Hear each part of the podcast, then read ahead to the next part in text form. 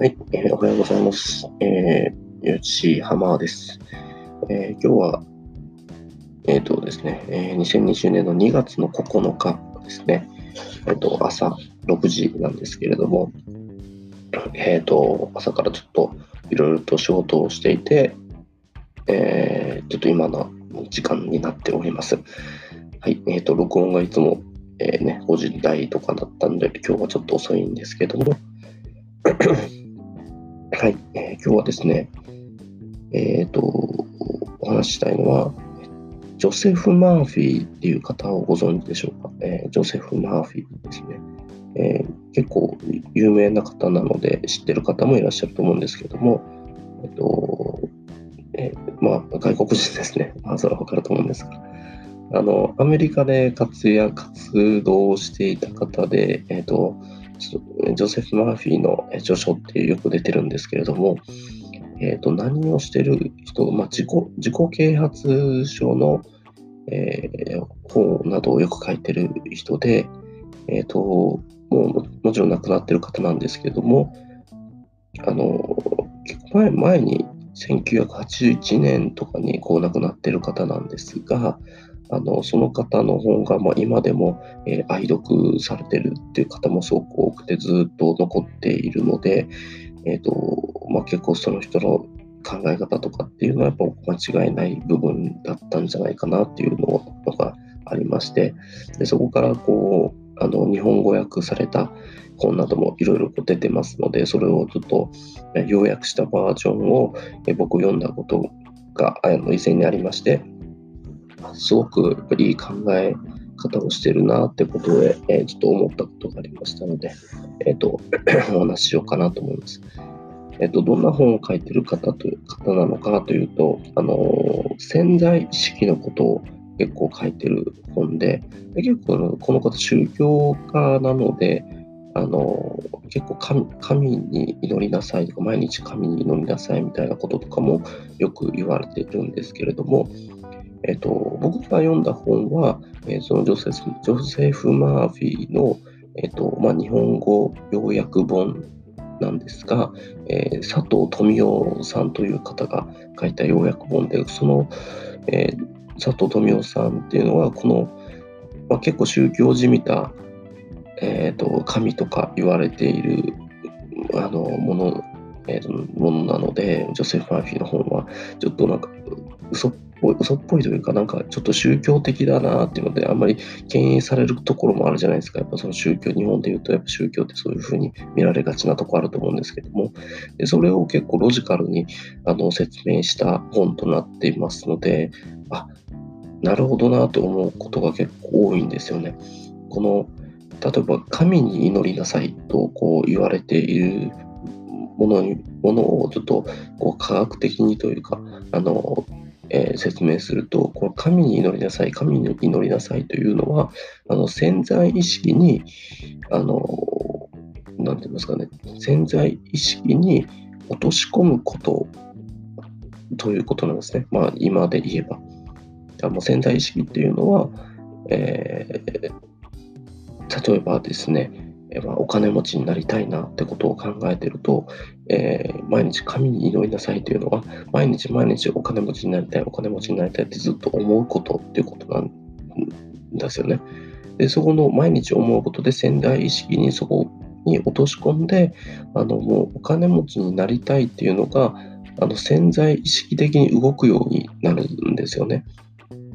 えーと潜在意識っていうのは本当にもう自分ではこう思っていないところでもっと深いところで、あの信じて思うことなので、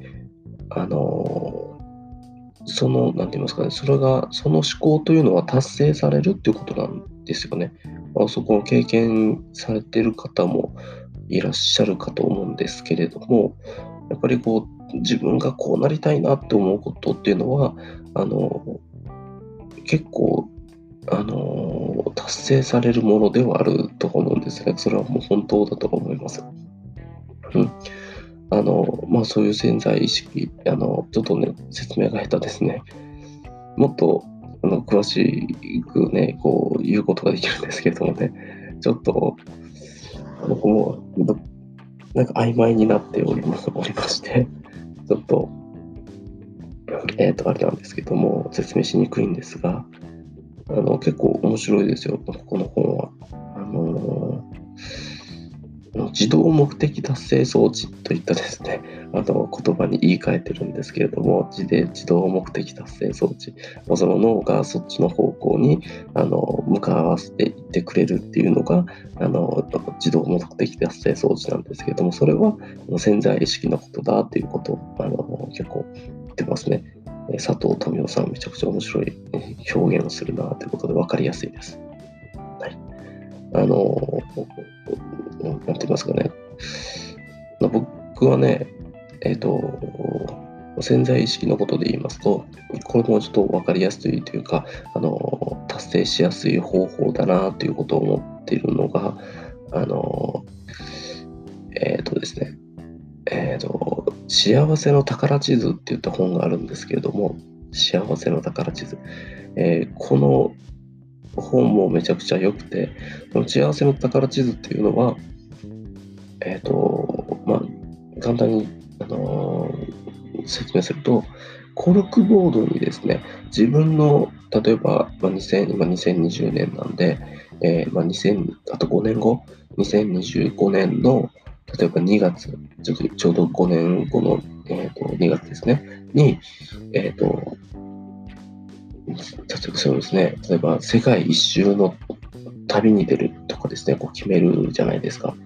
世界一周の旅に出る2020年、2025年の2月って言って、それを、えっ、ー、と、写真付きで、えー、コルクボードに貼るんですよね。こう写真、写真、写真はね、どこからでもいいですよ。まあ、検索で、なんか旅行とか調べて、まあ、世界一周旅行とかで検索して、まあ、出てきた画像を、あの、まあ、プリントアウトして、えー、そこに貼ると。で、文字を、えー、そこに2025年、えー、世界一周の旅達成しました。で、もう過去形で書くんですよね。達成しました。えありがとうございます。ね、で、嬉しい、やったみたいなあのことを書くんですよね。うん、それがちょっと、あの、ミソなんですけど、やったとかですね、嬉しい言葉を書くと、嬉しいとかですね、やったとか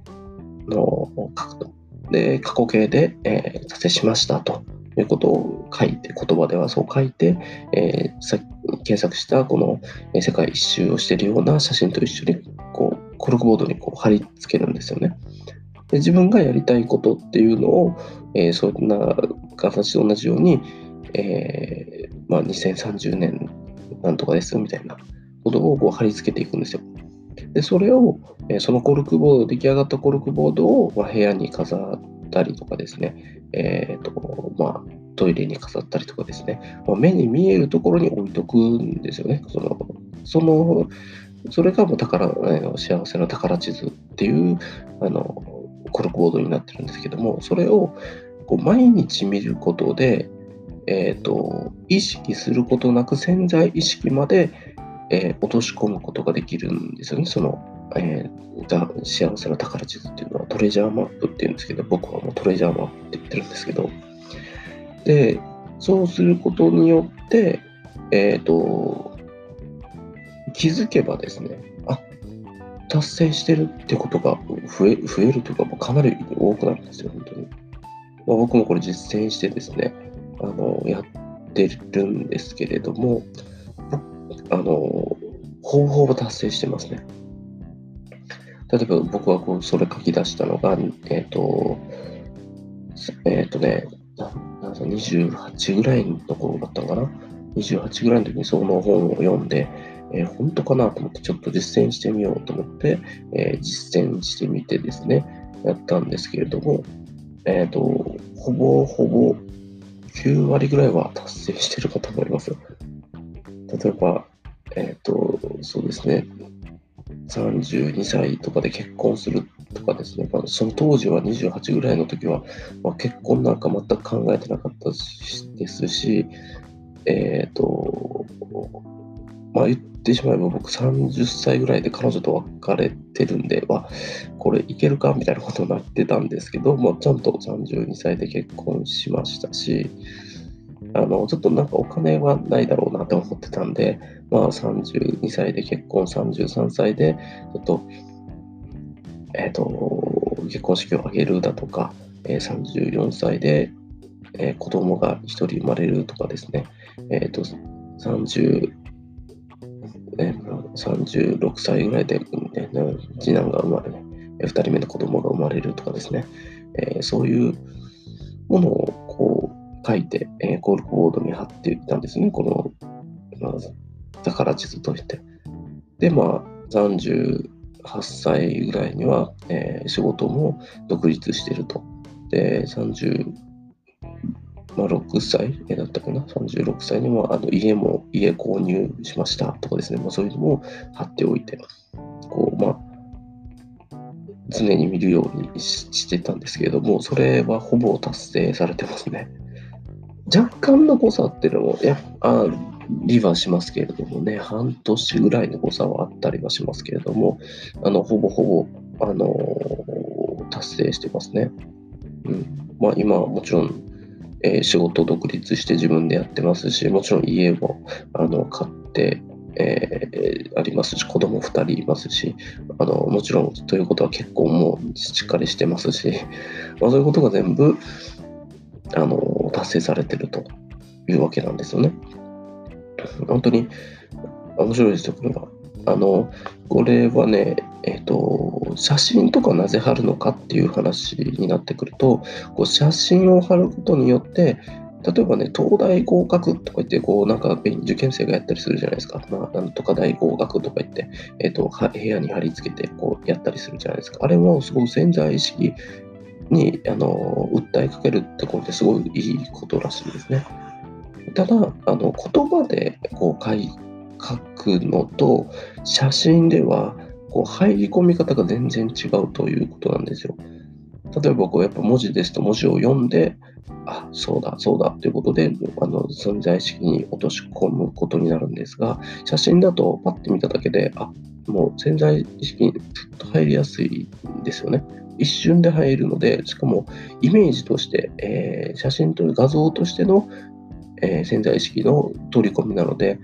すごくあの実現しやすいというか、あの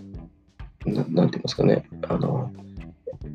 すぐ落とし込めるし、思い出しやすいみたいな、あのイメージしやすいってことですね。らしいです。その写真を写真にすることによって。なので、あの潜在意識が勝手にそっちの方向に持っていってくれるというわけなんですけども、ぜひ一度やってみてください。この幸せの宝地図っていった本を一度読んでみて、えーと、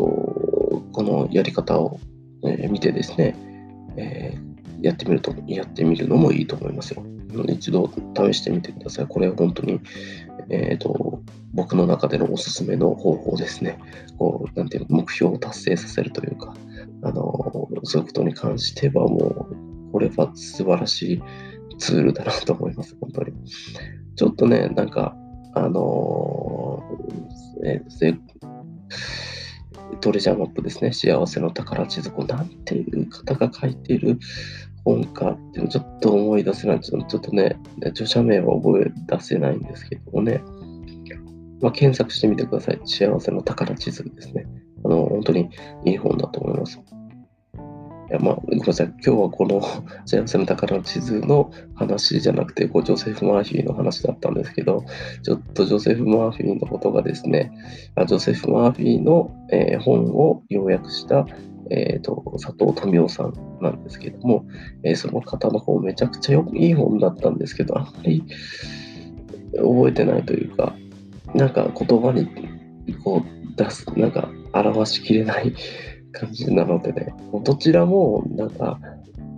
あの、この2つの本、今紹介したんですけど、その2つの本っていうのはちょっと宗教じみたところもあるので、ちょっと敬遠しがちなところもあるんですけども、でもでも本当にいい本なので、これ知ってるのと知らないのってはかなりの人生の差がつくんじゃないかなっていうぐらい、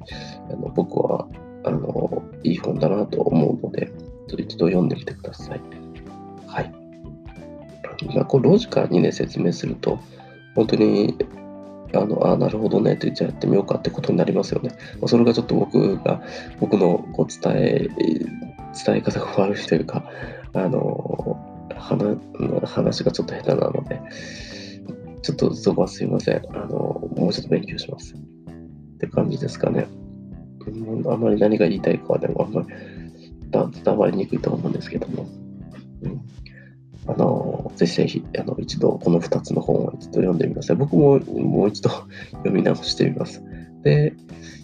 あの、またお伝えできるようにしたいので、えっ、ー、と、もうちょっと待ってください。すいません。はい。えー、それとちょっと長くなりましたが、えっ、ー、と、今日はあの以上となりますので、また、えー、懲りな懲りずにですね、明日も聞いてください。はい、はい、ありがとうございました。Thank you.